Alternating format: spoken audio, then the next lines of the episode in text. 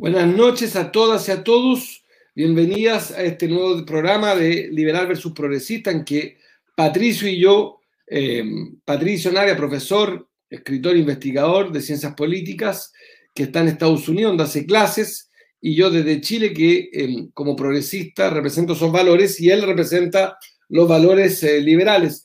Pato, hubo elecciones en Perú, en Ecuador, como es muy fresco, recordemos un poco los datos, con el 96 o 97% de las mesas escrutadas en Ecuador, el margen sería irreversible a favor de un hombre del sistema financiero que ha sido candidato presidencial, creo que es su tercera vez, que es Guillermo Lazo, más bien de derecha, y eh, habría perdido Andrés Arauz, eh, de 36 años, y en el Perú, tú conoces mucho porque eres peruano además también y muy vinculado, eh, estaría un profesor del sur del Perú, Castillo, y estaría todavía en un triple empate la duda si entra López Aliaga, Keiko Fujimori y ya no me acuerdo quién el tercero. Hernando de Soto, el autor del Otro Sendero, un, intelectual de setenta y tantos años. Así es. Eh, ¿Qué conclusiones así tú y yo que nos pasamos, nos fascinan estos debates, tú como politólogo y yo como activista, protagonista político? ¿Qué concluyes? Gana, ganó la fuerza de la renovación de sus sectores, ganó el COVID premia los, las autoridades, eh, Lazo, el hombre de la gestión. Eh, se pueden sacar algunas conclusiones. Es el triunfo de las identidades, el triunfo de la fuerza tranquila. ¿Quién ganó en estos dos países que, por lo demás, con todos sus matices, no, no son tan distintos a Chile, por lo demás son vecinos nuestros? Así es. Bueno, son elecciones distintas, ¿no? En Ecuador era la segunda vuelta y, había una opción de... Esto era más bien un plebiscito sobre, sobre Rafael Correa, el expresidente, que nombró a Andrés Arauz, a un tipo bastante joven, sin mucha experiencia política, como candidato presidencial, porque era el candidato de Correa, ¿no? Y al final fue o Correa o Lazo, o el candidato de Correa o Lazo, y al final, aunque iba primero en las encuestas Arauz durante buena parte de la campaña, la gente terminó prefiriendo a Lazo porque daba la impresión de que Arauz no estaba muy preparado. Creo que los ecuatorianos dijeron no podemos eh, correr riesgos, eh, Arauz no está muy preparado, Arauz va a ser el candidato de Correa, el hombre de Correa, y nosotros queremos dar vuelta a página y avanzar un poco hacia el futuro. Entonces, Lazo no era un gran candidato, no convencía mucho, ya había sido candidato dos veces sin convencer mucho, pero terminó imponiéndose precisamente porque creo que Correa eligió muy mal a su, a, su candidato y la sombra de Correa terminó pagándolo mucho. Guardando las proporciones, un poco lo que pasa en Chile con Paula Narváez.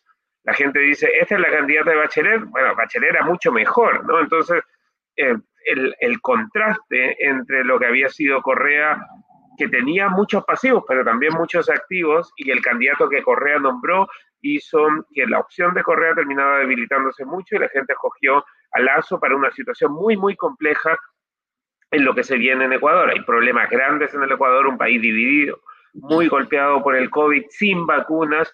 Va a ser una situación bastante, bastante compleja y probablemente en los países con gobiernos de derecha en la región, Uruguay, Chile van a tratar de ayudar a Lazo a conseguir vacunas porque la situación es muy dramática. En el Perú tenemos todavía una campaña de dos meses, o sea, la segunda vuelta es en junio. espérate sobre, el tema de Ecuador, para, para, porque como dices tú son distintas, pero con la lógica de los herederos fallidos no te funciona porque tú, con, por, uno deduciría tu lógica que en Argentina y Bolivia los sucesores eran mejores que los padres. O sea, Arce supera a Evo en votación, en porcentaje, perdón, y eh, Alberto supera a Cristina incluso en la encuesta, estaba en 30, alcanza en primera vuelta alcanza un 40 y tanto, ya no recuerdo, 49 creo. Pregunta, eh, ¿no es más bien el tema de la unidad lo que explica en Ecuador una gran dispersión de un, progresismo socialdemócrata que vota por eh, Lazo, el Herbes, Herbal, Herbaz, el, el, que sacó el 15%, y Yacu Pérez, que también más bien coquetea con Lazo que con Correa? Bueno, parte de esto es que Correa eligió mal, ¿no? Correa dijo, yo nombro al candidato, podrían haber hecho primarias con toda la izquierda para escoger al candidato de la izquierda, pero Correa dijo, yo soy el ex rey y yo decido quién va a ser el candidato a rey. Creo que no es, em, no es que la gente no quiera que vuelvan los de antes. De hecho, en Bolivia sí quisieron que volvieran los de antes porque volvió el que había sido ministro de Hacienda, ministro de Economía de Evo Morales, alguien que había tenido trayectoria, que había estado ahí, que había liderado cosas. ¿no? Arauz no tenía mucha trayectoria, era una joven promesa, pero era el candidato elegido por Rafael Correa. Entonces me parece que ahí hay una diferencia sustantiva. En Argentina pasó más o menos lo mismo, ¿no? Em, eh, Alberto Fernández sí tenía bastante más trayectoria y la gente creía que podía ser un buen presidente. Veremos cómo le va en su elección de mitad de periodo más tarde este año. Pero en el caso de Ecuador, Arauz era, estaba ahí única y exclusivamente porque Correa dijo ese va a ser el candidato. Y creo que eso te muestra el error, ¿no? Si vas a ungir a alguien, tienes que tener, ungir a alguien que tiene méritos propios reconocidos por la población, si no, no te va a funcionar. No puedes levantar a alguien desde nada, ¿no? Desde cero, que es creo lo que le pasó a lo que le terminó pasando a Arauz. Y será muy provocador pensar que en realidad tampoco hubo primaria en Bolivia en y en Argentina, y más bien, Pato, que la crisis eh, boliviana y argentina es mucho más aguda que la crisis ecuatoriana. O sea que Ecuador no estaba en los niveles de crisis por tanto eh, la unidad de la izquierda no era un tema de primaria, más bien un tema que en realidad no había un tal voto de castigo a la administración saliente. Bueno, lo que pasó en Ecuador es que el Lazo también era de oposición, ¿no? El presidente Lenín Moreno había ganado hace cuatro años como el candidato de Rafael Correa. Entonces la gente castigó a Lenín Moreno, pero Lazo no, no, no pagó ese costo, porque al final Lenín Moreno tampoco se quiso asociar mucho con, con Guillermo Lazo. Entonces la gente castiga a los que están en el poder, eso ha pasado en todos los países de América Latina desde antes de la pandemia y también castigó a los que estaban en el poder en Ecuador, tanto así que, que Lenin Correa no tenía candidato propio. Y en el caso de Perú, bueno, PPK, que había sido electo en 2016, tuvo que dejar el poder y su vicepresidente, em, Martín Vizcarra, también tuvo que dejar el poder. Entonces tampoco había un candidato oficialista per se en el caso del Perú. Pero si vamos al caso del Perú, los dos candidatos que salieron en primer y segundo lugar sacaron 10% y 15% de los votos, 16% de los votos, o sea, 27% en total entre los dos. Eso significa que 7 de cada 10 peruanos votó por alguien más, así que la elección para la segunda vuelta va a estar muy, muy reñida. Son dos meses de campaña y todavía no sabemos quiénes formalmente van a pasar a segunda vuelta. A la hora, a las 11.30 hora de Perú, entregan los, los resultados. Así que falta todavía 11.30 Perú, son 12.30 de, de Chile y de Nueva York. Faltan un par de horas todavía para que más o menos sepamos lo que va a pasar. Pero en el caso de Perú, la pandemia ha tenido un, costo muy alto en la vida y en, el, en la sensación anímica de las, eh, de las personas y creo que eso ha quedado en evidencia. ¿no? La gente dice, mira, la clase política nos falló, esto no funcionó, no hay Estado, no hay suficientes ayuda, no tenemos vacuna, la situación es realmente desesperante y decidieron em, ir por caminos distintos, ¿no? Hay un desorden en el Perú, o sea, tiene cinco candidatos que sacan en torno al 10% de los votos, eso quiere decir que la gente no le gusta lo que hay, pero tampoco sabe cómo coordinarse para ir en una dirección distinta. Oye, y en Perú el, el, tema de la corrupción no juega tanto, porque si no me equivoco del Castillo, Castillo, Pedro Castillo, está vinculado a un partido investigado por corrupción con el Estado. Y él también. pero, pero, él, digo, él aparece como el candidato que tuvo menos plata en la campaña. Ahora vamos a ver de dónde saca plata para la segunda vuelta. Y, pero en general la gente percibe que todos los políticos son corruptos. ¿no? Entonces, no, el solo hecho de que eres candidato te hace parte de, de, eso. Creo que también hay un problema en el Perú de lo que hizo la fiscalía, porque a mí me parece que sí tenemos que combatir la corrupción, em, pero, y voy a citar a Patricio Elwin de una forma poco, poco santa acá, en la medida de lo posible, o sea, en el sentido de que tenemos que avanzar hacia mejorar las prácticas, que las cosas funcionen mejor.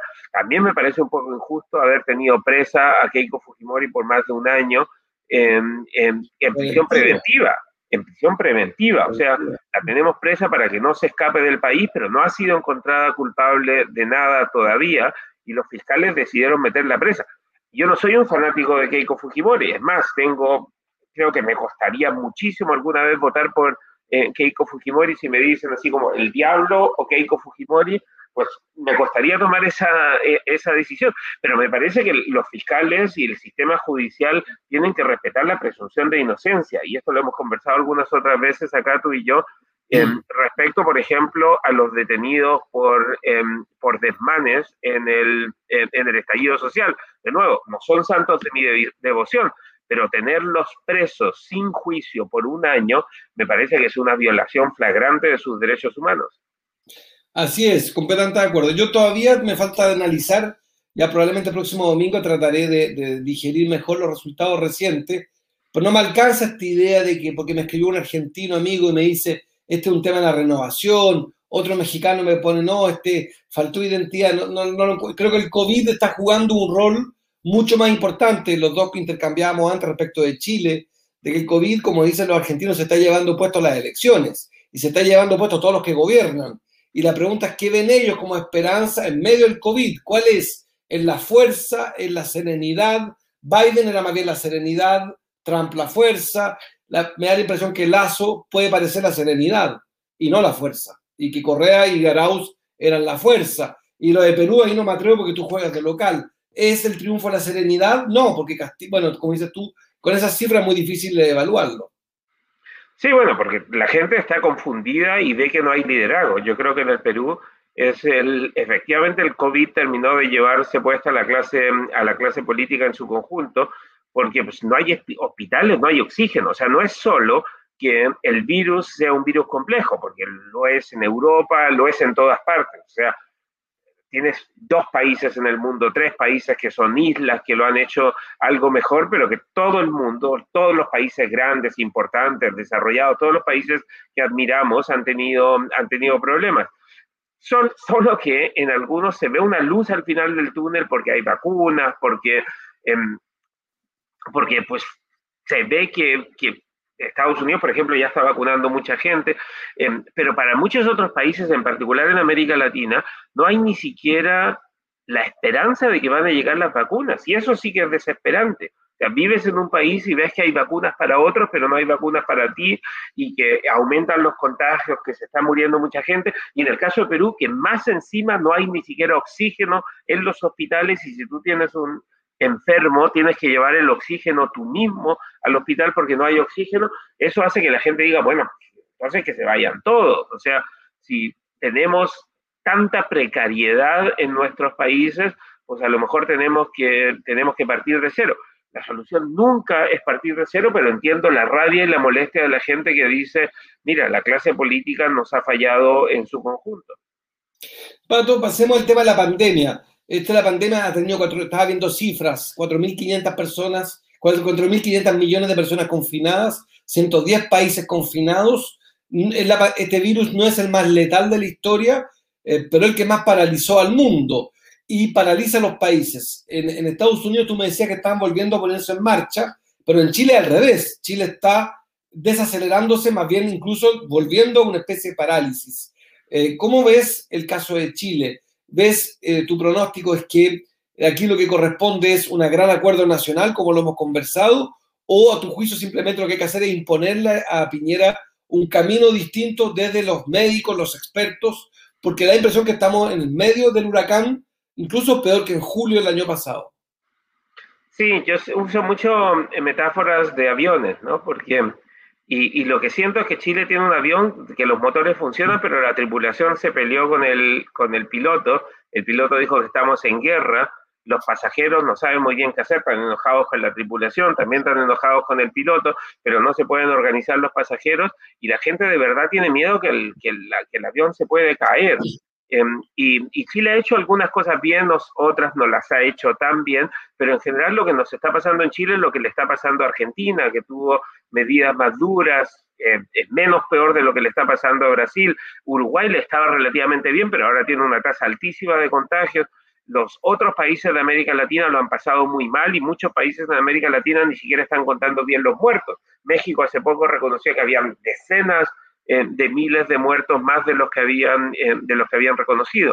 Entonces tenemos una cierta debilidad institucional en América Latina y de confianza en las instituciones. El Estado no funciona bien y la gente no confía en el Estado ni en las autoridades y creo que eso ha desnudado algunas de las falencias sistemáticas en el país que también, por cierto, se ven reflejadas en la solución que entregan los políticos. O sea, la semana pasada los candidatos presidenciales en Chile, en Chile hicieron una carta donde culpan a Piñera de todos los problemas con, de la pandemia. Está bien, Piñera es responsable de muchas cosas, pero no es responsable de todas las cosas y los candidatos presidenciales dan la impresión de que están tratando de llevar agua a su molino a costa de chilenos que se están muriendo.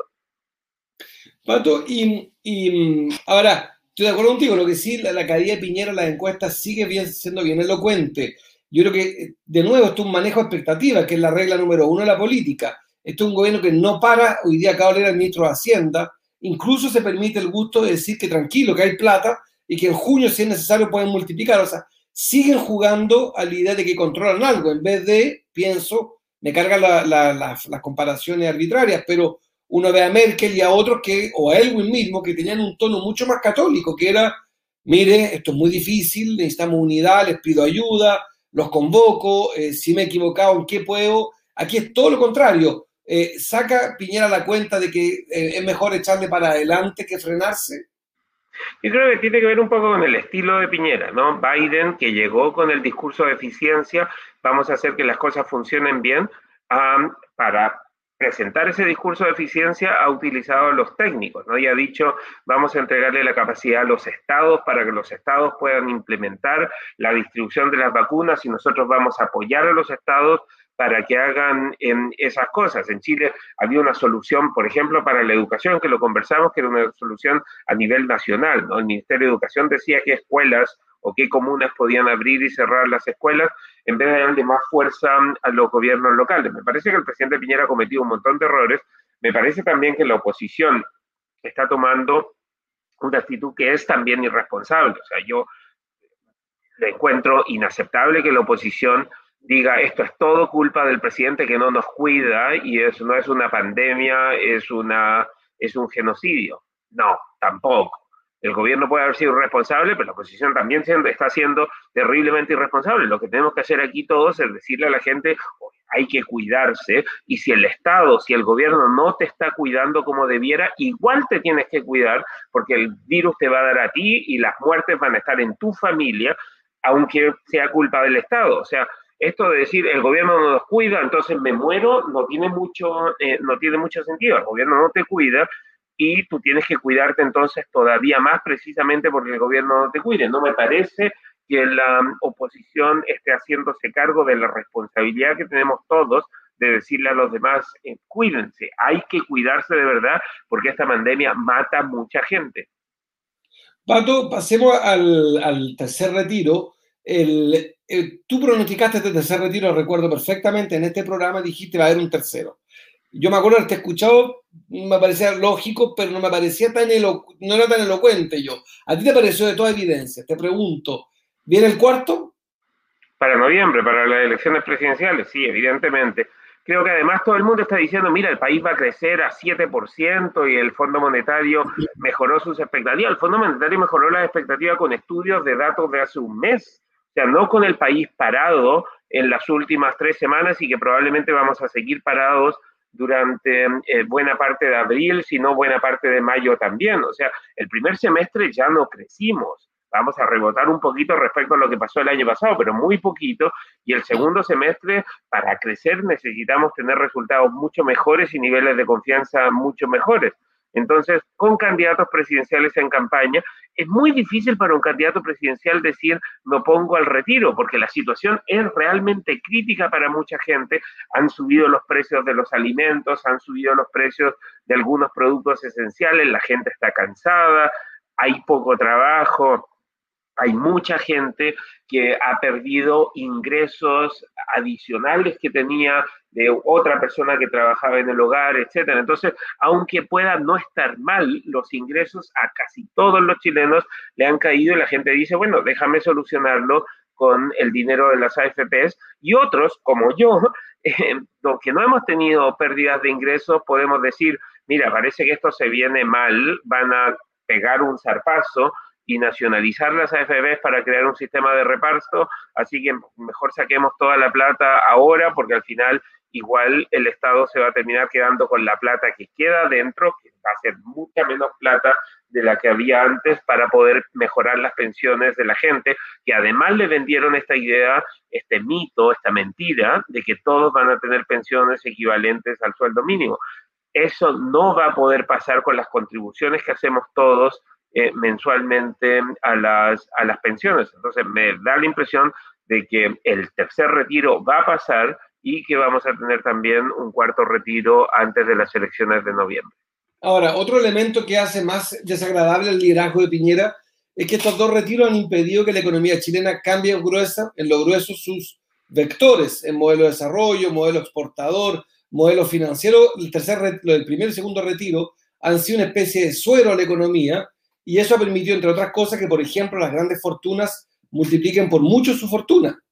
Eh, ¿Eso te parece a ti que es.? Eso ha pasado en todas partes, ¿no? O sea, en Estados Unidos no ha habido ningún retiro y las grandes fortunas han multiplicado su fortuna, aumentado la desigualdad. De hecho, todas las personas que, que, hemos, que podemos mantener nuestro trabajo hemos ahorrado en dinero porque gastamos menos y tenemos los mismos ingresos. Entonces, la desigualdad ha aumentado. Eso no es solo un problema de Chile. Pero no en todas partes los pueblos han reducido sus fondos previsionales es el problema que el vector no solamente la desigualdad que se reproduce, que aquí hay un elemento adicional. En los ahorros futuros, hoy día se calcula, yo repito lo que leo, 35 mil y se calcula que se va a llegar a 40, 45 mil millones de dólares retirados. O sea, no en todas partes, sistemáticamente la economía se sostuvo sobre la base del ahorro, del sacrificio del ahorro personal, individual. En los otros países... El Estado se va a tener que hacer cargo de las pensiones de la gente, o sea... Está bien, pero Piñera se va a ir, se va a ir, está bien, pero es un, no en todas partes el presidente aumenta su patrimonio, mientras sus ciudadanos mayoritariamente se empobrecen, no solamente por la, merma de ingresos, sino porque, y este es el tema que todos olvidamos, estamos todos más pobres cuando retiramos nuestros fondos. No es que, salvo que hagas un negocio, que no creo que sea el caso de mucha gente, que pesca los dos veces, que retiraste dos veces cuatro millones y tanto, te da ocho millones para hacer un gran negocio, todavía hoy día no vas a ver los resultados de ese gran negocio. Por tanto, es correcto afirmar de que el grueso del país está más pobre, porque tiene fondos previsionales a la baja y el presidente crece de manera exponencial. Yo no sé, yo creo que sí se va a instalar muy fuertemente el debate sobre la riqueza en Chile. O sea, este empujón que dio el dato de la revista Forbes, que por lo demás tú sabes más que yo, pero la revista Forbes también tiene problemas metodológicos. La revista Forbes participa de la información que está dando vuelta, donde ellos no tienen investigadores propios, entiendo que recoleccionan datos y afirman cosas que no siempre son exactas. Pero en el caso de Chile, no en todas partes el presidente aumenta su patrimonio, no recuerdo ya la cifra. Voy a decirle que creo que recuerdo, 70% más, no recuerdo. No sé cuánto aumentó su patrimonio, no bastante, me acuerdo. hecho, bastante, bastante menos que eso.